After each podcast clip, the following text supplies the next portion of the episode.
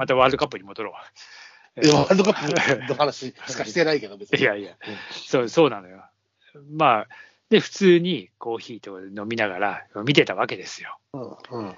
もう、いや、逆転した時はさすがに飛び跳ねたね。これ誰とハイタッチすんだ、俺、みたいなさ。まあ、一人だからな。ああ、もう。まあでもそれはさ、そしてワールドカップのメモリーとしてはかなりいいメモリーじゃないですか。異国の地で一人でホテルで見るっていうのは。そうね。あの、勝った時はもう写真撮りまくったよ、なんか。おあの、一応残しとこうと思ってさ、ホ部屋の中でこうやってそうるそうそうそうみたいな。うんここの部屋で、みたいな。もうベッドの上にお前コーラとピザのあの広げとくみたいな。しときなさいよ。なかなかでもアメリカンはまあそんな感じだけどね、なんか、うんあの、あとパップコーンがなんかでさ。やっぱそういうイメージだよな、アメリカって。うん本当そう。んんピザ、コーラ、ポップコーンですよ。えーあとまあ、はチキン、あとはチキンかな。おちょっとその辺の話も後でじゃあ散々、散々なんならしようかっていうぐらい、ちょっと。まあ、もうちょっとサッカーしようよ、ちゃんとじゃあね。やっぱサッカーちょっと話をね、もう引きずりたいわけですよ。うん、いや、あのーどうでした？見てて、あそちらで見てて、その言語が違う解説で見て、まあ、スペイン戦あの、振りもちろん返ると。解説なんていうのはほとんど耳に入ってないわけで、まあ、うんもうこうなったらさ、うんで誰が解説してるのかも知らないし。知らない人 知らん人だわね。知らん人だから。いや、もうやっぱそれはまあ、ただサッカーはさ、もうほら、いや、もうプレー見てりゃ全てわかるじゃん。わかるねうん。囲碁じゃないからね。そうそう囲碁勝利じゃないからね。あの、三笘が折り返したところとかさ、うんうんあ、これはちょっとやべえかなと思いながら、もうドキドキしながら見てまあ、新鮮味が欠ける話だろうから、皆さんにとってもね。ただまあ、まあ、逆にほら、そこを冷静になって見れるっていう点で、うん、あのー俺はさ、そのラインを割っては見えたわけよ。もう接地面、ね、皆さんも一緒だけどさ、接地面を割ってるのはまあ明らかで、うんただ、あの、思い返すと、その、上、今さ、たまに、今回その映像はなかったけどさ。ウィンブルトンとかテニスと一緒でさ、上、あのバレーボールとか一緒で、上から CG みたいなやつで見るじゃん。あああのそうそうそうそうそう。要は、あれで見てれば、スポーツをね、見てればみんなわかるんだけど、今のルールで言うと、まあ、サッカーも時代時代でルールが変わるからさ、うんオフサイドに関しても、うんあの、直径が割れてなければいいということ。わけじゃない。うん。だあの映像と分かんなくて、出てるのか出てないのか、本当微妙で、で、俺はこっちで普通にアベマで見てたんだけど、うん。ほほん俺も、あ、割ってるかもしれないと思って、うん。喜びすぎないようにしようと思ったんだけど、うん。で、一応ゴールって言ってて、あ、ちょっと待ってくださいね、みたいになって、うん。VAR のあれが入った時に、うん。ホンダは、出てないか、出てないか、出てるやろ、みたいなこと言ってたんだけど、牧野が、うん。ピッチリポートなんだけど、うん。あの、タッチライン沿いにいたらしいんだよね。で、いや、僕目の前だけど、出てないですよ。出てないって、牧はずっと出てないって言い張ってた。ああ、そう。ん、残ってるって。言って、で、VAR して、うん。まあ、出てないと。うあの瞬間は本当よかったね。ん。いやー、俺も本当、いやーって思ってさ、よっしゃーみたいな感じだったよ、本当。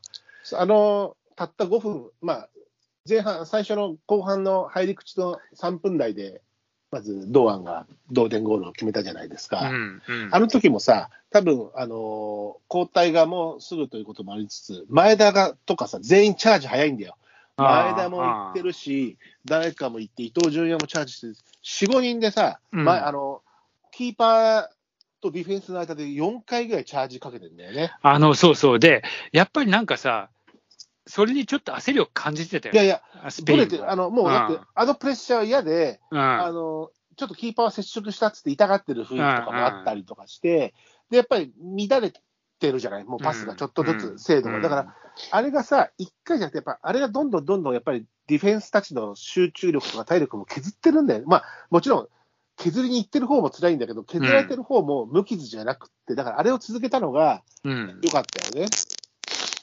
いや、多分そう、あの時はもう完全にあのスペイン側のディフェンスラインがすごい、ちょっと戸惑い、うん、戸惑い始いやめていや、ずっと嫌だったんずっと嫌だったんだと思うよ。それがミスに、あの如実に出たのがあのタイミング？そうだね。4、5回行って。うん。だからあれがこう無駄に走ってるわけじゃなくて、やっぱりあれが効果があるんだよね。でも、まあでも、ミスとミスではないからね、スペインのミスじゃなくて、でもけいや、日本の詰め方だったそうそう、でも結果、うん結果、ミスなわけじゃん。だいや、まあ、それはまあ、得点はどんな時でもミスなのかもしれないけど、ただ、いや、いやっぱり、日本のあの、堂安のねチャージかけら、れて、うん。堂安のあの素晴らしい目の覚めるようなシュート。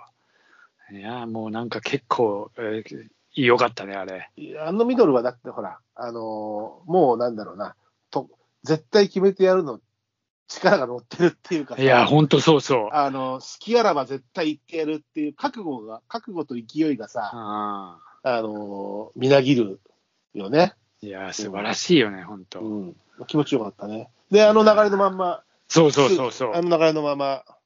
2点目取ってさ、うん。うんまたでもさ、それからがまたすごかったね。な長いね。まあ、スペインも。長いし、普通の時間帯的にも残り長いわけだし、で、俺、まあ、そうは言っても、いろんな試合をこう代表戦含め見て見てるわけじゃない。こうみんな、まあ、俺だけじゃないし、みんな見てるけど、大概日本って、守備に入った時に、大概やられるのよ。うん直近ではだからベルギー戦があるからね。直近のワールドカップ、ああ、そうそううそうそう。うん大概そういうふうに、だからさ、次の1点をちゃんと取りに行け、行きながら守らないとダメだなとか思ったら、いきなりすっげえ引きまくり多始めたじゃん分、多分、いや、分かってるけど、いけないんだよ。あれは体力的に。いや、まあそうなのかもしれない。ただやっぱその時に、そのやっぱ前で動ける選手っていうのはやっぱ効くんだよね。あれな、何回かまたカウンターし始めたでしょ？したじゃん、途中で。あれやっぱ効果的だったような気がして。まあ、もちろんディフェンスが頑張ったのあれもかいけど。さっき白松さんが言ったように、うん。あのスペインがあの、うん日本のすごい猛チャージでミスをしたって言ってるけど、ミスじゃないって言ったけど、うん結果ミスっていうか、日本を、だから、あの前で、ね、攻めに行きたいけど、攻めれないんだって、みたいな、つなげないんだって、後ろではっていうさ、うんとこなのよ。だから、でも今まではね、あそこでしのげきれないことが多かったそうなのよ。ままあ今回もね。ね、危ないところはちょっとあったけど。いや、あった、今回は、うん。あの今回というか、そのスペイン戦に関しては、うん。コスタリカ戦はさ、前のこうクリアミスっていうのうんが結構、うん俺は、うん。あれも、あれまあまあミス？ミスじゃないっていう、あるけども、まあ、ミスといえばミスが、うん。クリア、クリアを、クリアボールが半端に真ん中にね、うん行ってしまってっていうのがあったけども、今回は、その、スペイン戦に関しては、吉田麻也のクリアは、足、つま先一歩だけ勝って、くうん。あれな。のクリア、クリアっていうのは、特に後半の、あの、15分シュートがさ、うん。うん。で結構クリアしてあって、権田も落ち着いてたし、あのーミスがなかったし、よくあるのが、今回だ、ディフェンスが抱きつくとすぐ PK だったから、うんディフェンス陣も絶対抱きつかないやり方をやってたよね。うんまあ、とにかくその、ペナルティーエリアに入るまでに処理をしたいっていうか、なんかいろいろそういうことも、まあ、なんか一つがあったような、に思うしさ、うん。うん。まあ、あの、でも本当、吉田麻也のあの、空中のボールを半歩先っつか、本当 0. 何秒先にクリアした時の、あれは、よかったね。ああれあでれは2点ぐらい、もうワンシュートまで行かれるところが助かってるもう本からね。当に。あれで同点にされてたら、本当、だって突破危うかったわけだかいや、ら。早くできないよ。同点だといけないんだから。ドイツに得失点差で上回られるから。いやー、もう本当、そういう意味じゃ、もうそこしかないところでね。一番最悪なパターンで、せっかくドイツに勝ったのに、ドイツに負けるっていう結果があるわけじゃん。あのそれはかつてオリンピック、オリンピッそうそうク代表のそうブラジルに勝ってそうそうそう。あそれと同じことが、あそこにもぶら下がったわけで。いや、俺は俺はだってそこを結構想像してたっていうか、もう、マルチエンディンまたそう、まあ、あれだなとか思っちゃってたらな、いやー、なかなかちょっとよかったよかったっつって。まあでも、そのなんだろう、ベスト16っていう、ね、結果先に言っちゃうと、ベスト16っていうところは、まあ、今までの最高記録と一緒なんだけど、うん。ただ、あそこで勝ちきれるっていう、ベルギー戦ではああいうかああいうリードしたところで勝ちきれなかったりしたけども、ああそこで勝ちきれるっていうのを、そのスペイン相手に、ーうん大サッカー大国、スペイン相手に勝ちきれるっていうのは、まあ、一つの新しい扉みたいなものを開いたんじゃないかなと、僕は見てたけどね。そうだね、でも本当にあのちょっとやっぱり、その変わったような気はする、すごい。うん受けてないっていうかさ、で、日本、すごく強くなったんだけど、で、俺は結構ほら、俺ポジティブな見方してる方のファンだからね。あのネガティブファンじゃなくて、うんポジティブファンなんだけども、うんそういった意味で日本すごく強くなったなって反面、は敗退して、えーまあ、一応、日本以外のゲームも見てるけども、うん。えードイツもスペインも、うん。今回は言うほど強くない。それね、俺はね、実はちょっと分かってた。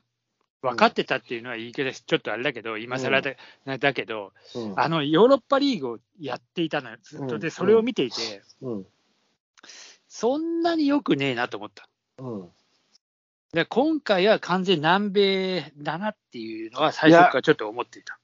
まあ、もうちょっとさっとで、まあ、うんで、で、その、あの、この間のさ、えー最初にワールドカップ直前にやったさ、あえー予想うん。も含めて、えーやるけども、まあ、うんもうちょっと今の話をしていくと、うんそう、あの、グループリーグの中でどうし、名前負け、ほら、ホンダとか言ったけど、うん相手の名前にリスペクトしすぎるのは良くないと。うん。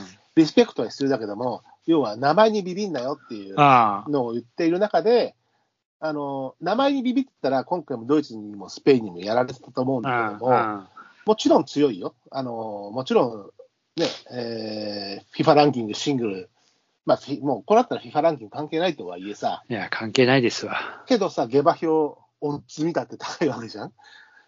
あの、倍率が低いわけじゃん。こうちのね。うんその国に勝ち切れたのはやっぱ一つ大きいし、で、見てられた、やっぱりその後の結果見てても、スペインがそうでもない。